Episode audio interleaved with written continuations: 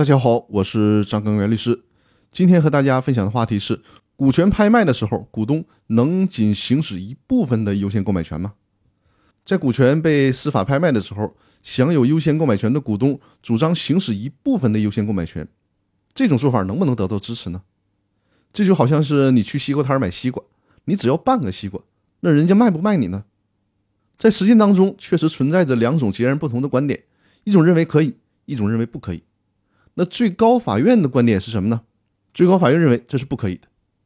最高法院给出了三个理由：第一个，现实当中很多第三方想取得公司的股权，一个很重要的目的就是要取得对公司的控制权。所以说呢，在股权转让过程当中，第三方更看重的是转让股权的整体价值。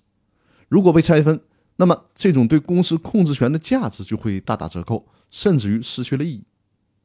第二点，正如前面所说到的。决定股权转让价格的因素有很多种，其中一项重要的因素就是考虑到了股权控制权这个整体价值的因素。如果硬要把转让的股权拆分开，那就必然会影响到股权转让的价格，股权转让的价格也必然降低。本来在司法拍卖的时候，拍卖股权的目的就是为了让债权人的利益能够得到尽快的实现，也就是说，通过把股权拍卖掉所得到的价款，用来偿还人家债权人的债务。如果硬把股权拆分开来卖，股权卖的价格就降低了，实际上呢，就损害了申请强制执行的债权人的利益。第三点，如果把股权拆分开卖，很可能就导致其他第三方根本就不再去买这些股权了，因为失去了买股权的意义。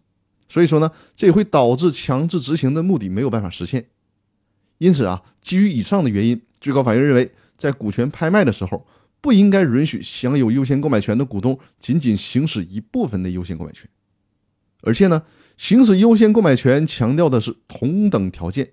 这个同等条件除了包括价格条件以外，肯定也是包括数量条件的。所以说呢，既然想在同等条件下享有优先购买权，那就应该按照同等价格、同等数量来行使优先购买权。而且呢，如果允许拆分购买，有一部分股权没有卖出去。这就会导致留到下一轮继续进行拍卖。如果这样呢，很有可能就会无限循环的往复下去，会加大执行的成本。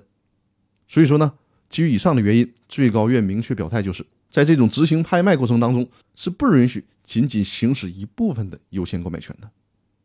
那好，我们今天的分享就到这里，更多内容下期继续，谢谢大家。